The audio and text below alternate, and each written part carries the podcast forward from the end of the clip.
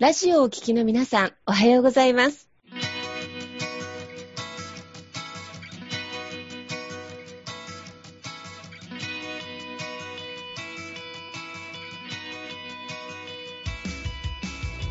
FM 那覇より毎週日曜日9時30分からお届けしております坂本典彦のラジオ経営塾が今日も始まりましたこの番組は20年間で1万人の起業家、経営者を指導してきた坂本典彦先生があなたの経営に役立つヒントや最新の情報をお届けする番組です。坂本典彦のラジオ経営塾。今日も最後までお楽しみください。今日も始まりました。坂本典彦のラジオ経営塾。パーソナリティは私中田民子と根葉智美がご一緒させていただきます、えーでは坂本先生根葉さん今日もどうぞよろしくお願いいたしますよろしくお願いいたします。お願いします。よろしくお願いします。今日はですね、何をテーマにしようかということでね、みんなでさっき話をしていたんですが、あの、坂本先生から一言。経営者こそ感謝がの、感謝の気持ちが大切っていうね、キーワードが出たので、あの、ぜひその辺少し深掘りしてお伺いしたいと思います。よろしくお願いします。はい。よろしくお願いいたします。はい。ありがとうございます。で、最近ね、僕も、あの、いろいろお話しさせていく中で、やっぱこの感謝ってすごく大事だなと思って、それをね、今日お話しさせたいなと思うんですけども、はいまあ、感謝ってね、まあ、そもそもなんで感謝した方がいいのかっていうところと、であと、どう感謝していくのがいいのかですね。誰にとか、どういうふうにしていけばいいのか。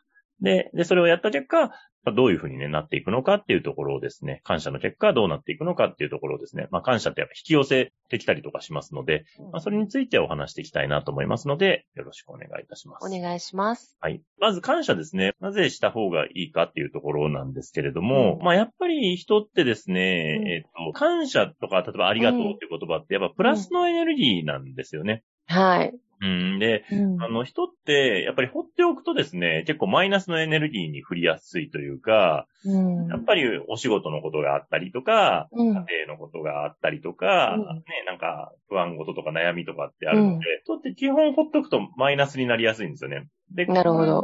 そう。で、これはもう動物として仕方なくて、やっぱりリスクをね、常に考えて行動していくっていうのが、我々の普段の生活の中でもやっぱりありますんで、うん。なんで、だどうしても結構ネガティブになりやすいんですよね。うん。で、でもネガティブな状態だと、やっぱ精神的にやっぱ苦しくなってきたりとかもしますし、うんプレッシャーもかかったり、あと緊張もね、強くなっちゃったりとかするというところですね。で、そこで、やっぱりその感謝っていうところですね。あのうん人にへの、えーありがとうとかっていうところを、まあ伝えていくことで、そのマイナスのエネルギーが、まあプラスのエネルギーに変わってくるっていうところですね。うんはい。まあ、これがあるので、やっぱこの感謝の言葉とか、まあ、ありがとうっていう言葉ですね。で、これが本当に習慣になって、もう日々日々ね、あの、いろんな人にありがとうとか、かん、ね、感謝してますとかっていうのを言える人っていうのは、やっぱり成功に近づいてくるなっていうのはね、あの、いろんなケースさんとかを見てて思うなっていうところですね。うーん、なるほど。でもどうでしょう、感謝って、なかなか口に表すのが、うん。ね、上手じゃない場合とかもあったりとか、あの、分かってはいるんだけど、うん。でもやっぱり心配事の方が多いとかね。はい。あーなんかその辺の、なんでしょうね、ポイントとかコツとかっていかがなんでしょう、先生。そうなんですよね。あの、なかなかね、なんかそんないいことばっかりじゃないから、その感謝できることなんてそんなないよって思う時もあると思うんですけれど、うんあの、僕がお勧めさせていただいているのは、あの、感謝日記っていうのを書きましょうねっていうのをお勧めさせていうたーだいてるん、感謝日記。はい。はい。ね。で、感謝日記っていうのは、まあ、あの、一日一回ですね、感謝できたことを書いていきましょうというものなんですけども、まあ、日記みたいに自分が見るようで書いてもいいですし、例えば SNS とかで投稿してもいいですし、書いてほしいんですけど、で、この感謝日記をですね、大事なのは、最初30日連続で書いてほしいんですよね。うーん、1ヶ月ですね。はい。そう。なんかいいことあった時だけ、その感謝の日記を書いてるっていううん。風にするとですね、いいことには感謝できるんだけど、あの、嫌なことに感謝できないっていううん。形になってくるので、なんで、で、これ30日連続で書いてるとですね、何にも感謝できない日って多分あると思うんですよ。うん。もう今日はい。会社でもいいことなかったなと。全然いいことなかったし、家帰ってきてもね、なんかもう奥さんがとか、ね、旦那さんがとかっていう子供がとかっていろいろあって、全く一日いいことなかったなっていう時に、うん。最後でも感謝日記を書いてみて、あの、無理やりにでもいいことなかったかを探してほしいんですよね。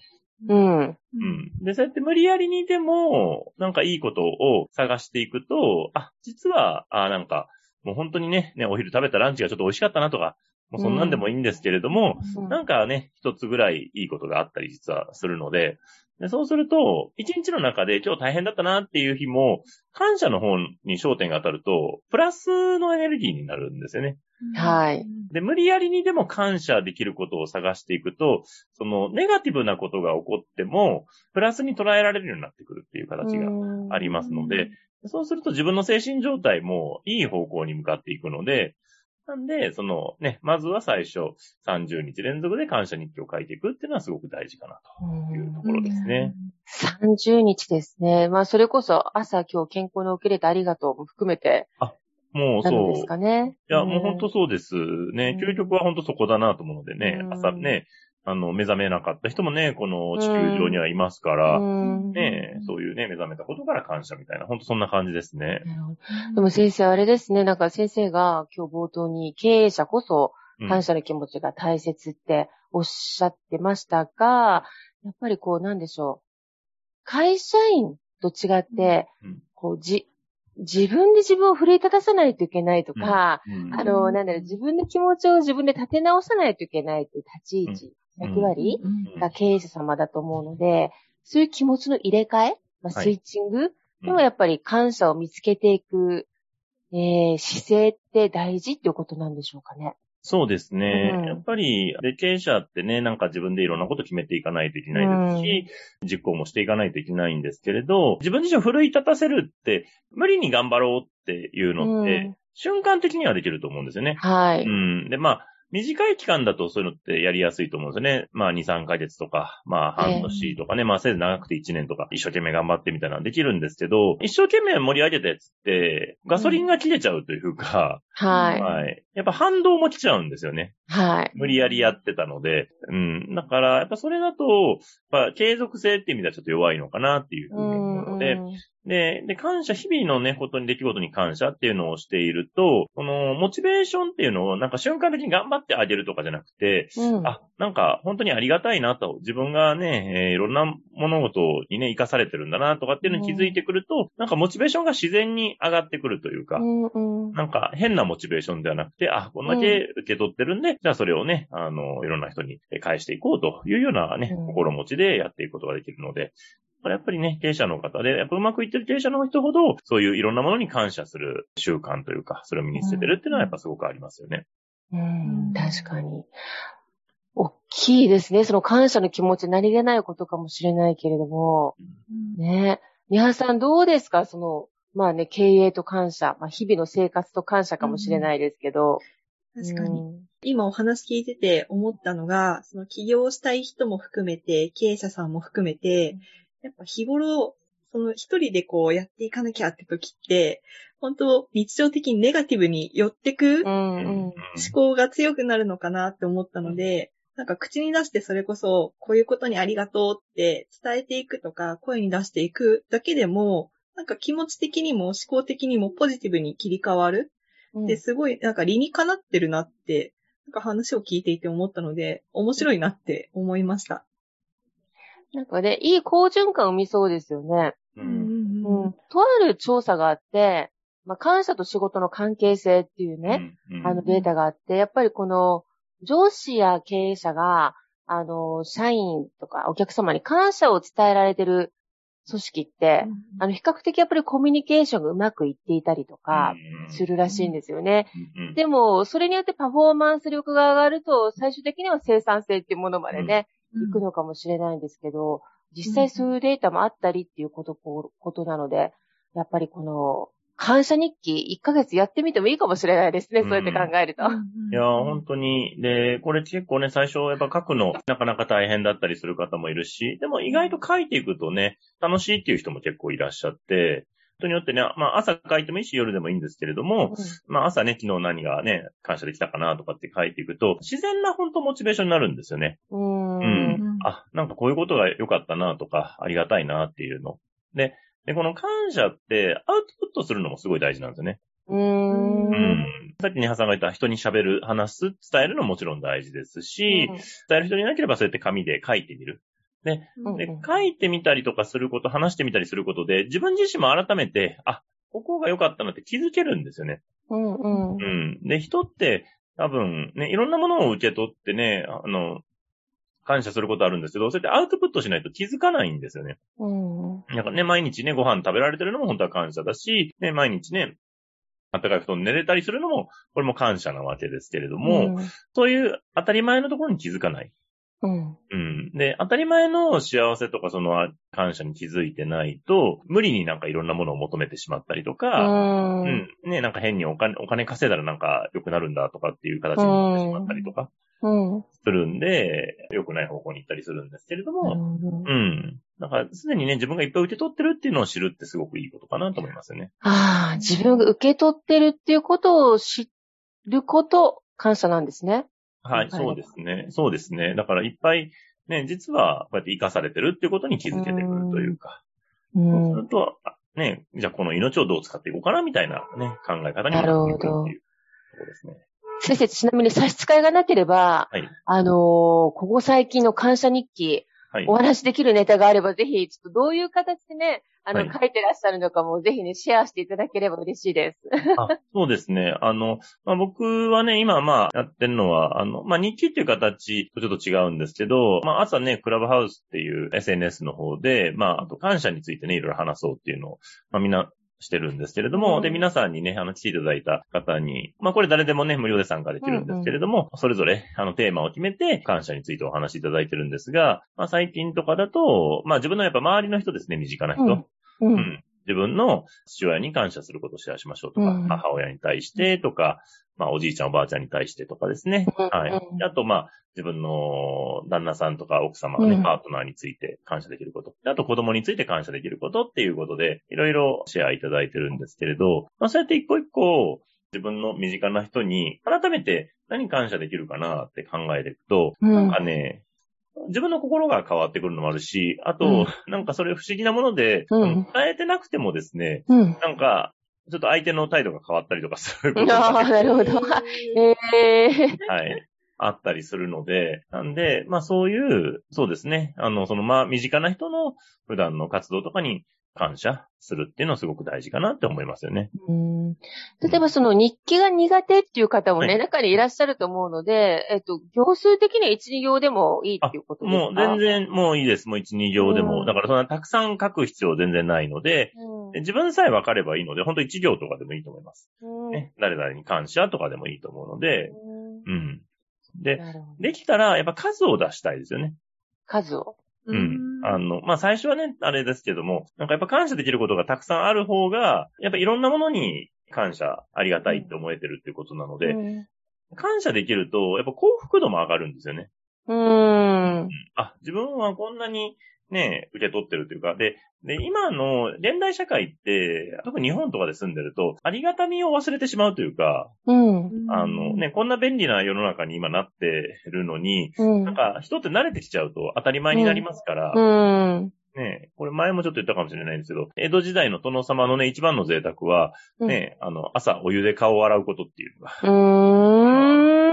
一番贅沢なことだったので、ええ今ね、日本に住んでる人だと多分ほとんどの人がね、朝お湯で顔を洗うっていうのは、そうですよね。できることだと思うんですけれども、だからそれぐらい今豊かな世の中に住んでるのに、そういうのに気づかないうんうん。っていうのがあるんで、だから数をいっぱいね、ありが、ね、何に感謝できたかっていうのをね、いっぱい書いていくと、目の前にいろいろ囲まれてるものにいろいろ気づいてくるっていう。うん。ね。はい。確かにね、日々のことに追われて意外と大事なことスルーしてること多くあるかもしれないですね。いや、本当そうなんです。で、そこに一回立ち返る、られると、そうなんですよね。日々ね、いろいろ忙しいとかね、なんか焦っちゃうこともいろいろあると思うんですけれども、まあ、そういうのも改めて、あ、自分はこういうものを持ってるなっていうのが気づけるんで、じゃあ別のなんか手段がね、お仕事とかでも、あ、ちょっとこれもっとね、いい形にできないかなとかが、まあアイデアうが出てくる。ん。いう形ですかね。うーん。ありがとうの力ですね、感謝の。そうですね。ありがとうはもう最強の言葉で、だなと思いますし、で、あと、やっぱりこれ口に出してね、周りの人に伝えた方がいいんですよね、ありがとうもね。うんうんうん。うん。で、僕とかは、まあね、ちょっと例で、一例でいくと、一応まあ結婚してるってですけれども、うんうんまあやっぱ奥さんのやってくれたことに対して、やっぱいちいちありがとうを言うように意識してますよね。うーなんん。かね、あの、まあご飯作ってくれたらありがとうですし、洗い物してくれたらありがとうですし、洗濯してくれたらありがとうですし、うん。で、こういうのってずっと住んでると、当たり前と思っちゃうんですよね。うん。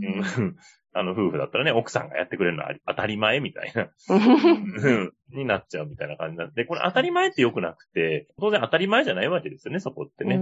なんで、で、ここもやっぱ数をありがとう、たくさん言ってあげるっていう、数を意識して言ってあげるってすごく、やっぱり大事なので、そうすると、言われた方も、なんかありがとうをたくさんもらって、嫌な人って基本的にはいないですからう、んうんうんうん。そこをやっぱり言っていくっていうのはすごく大事かなと思いますねなる。ほど。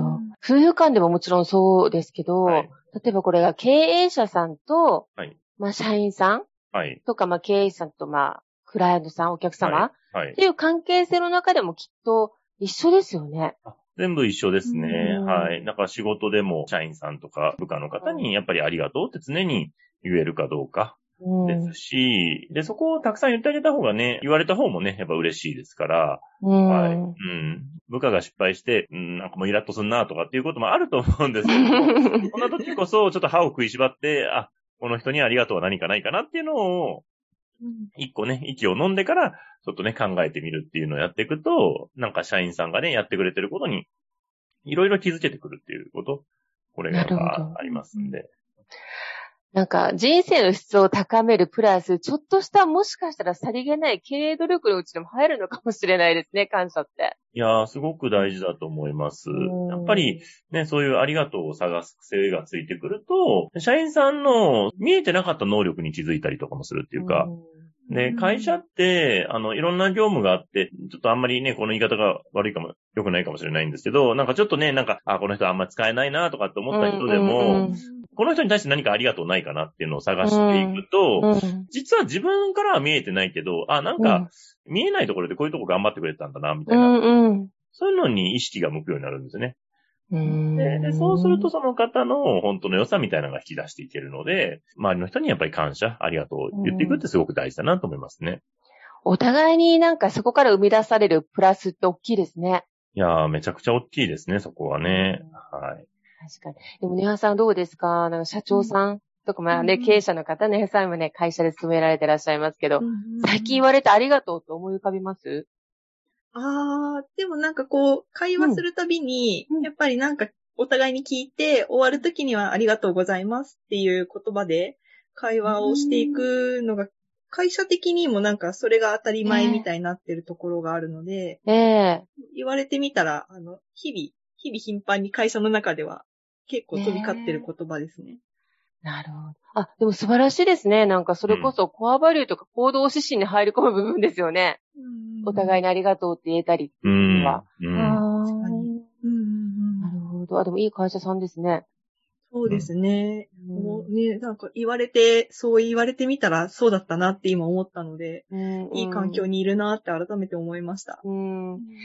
例えば、あの、感謝日記はもうごじゅあ経営者様ご自身のこと、なおかつ、あの、よく、あの、組織の中でサンクスカード、うん。うんね、なかなか普段言えないありがとうを伝えるっていう取り組みも先生ありますよね。いや、サンクスカードもね、すごくいいですね。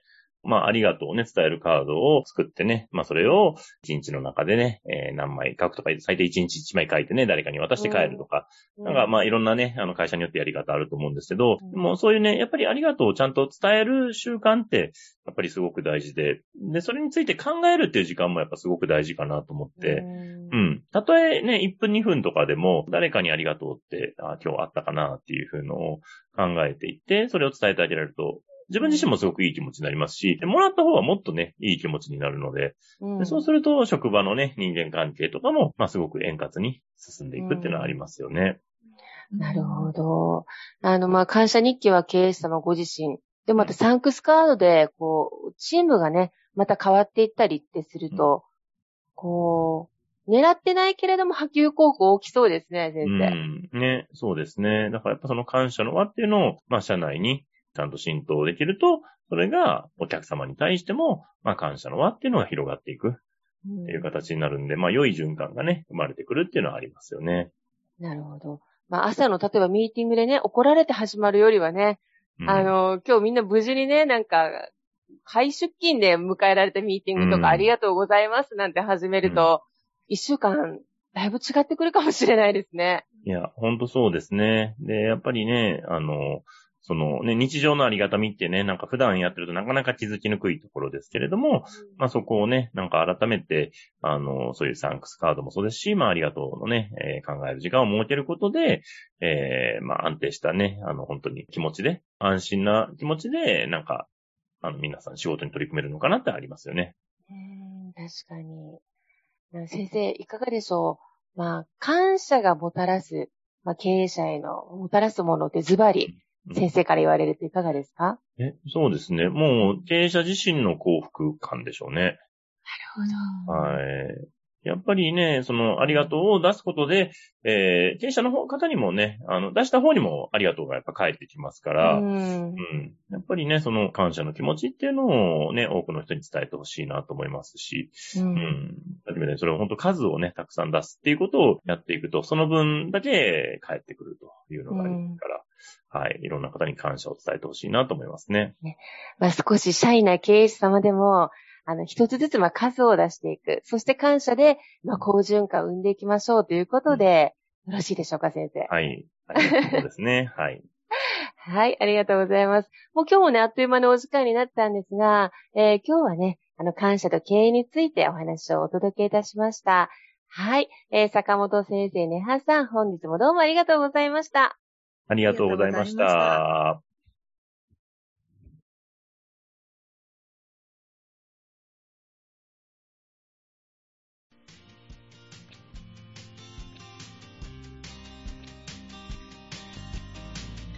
この番組では、企業や経営についてのご質問を募集しております。こんなことで悩んでいます。こんな場合はどうしたらいいの？などなど、ご質問がありましたら、ぜひ番組宛てに送ってくださいね。はい、えー質問の宛先は、立志財団のホームページより、お問い合わせの欄からご質問ください。えその時には、ラジオ経営塾についてとお書きください。また、ツイッターでも質問を受け付けております。ハッシュタグ、ラジオ経営塾をつけて投稿してくださいね。この番組は沖縄の起業家や経営者のビジネスの成功に役立つ内容をご紹介しております。また来週日曜日9時30分よりラジオ経営塾でお会いしましょう。皆様楽しい日曜日をお過ごしください。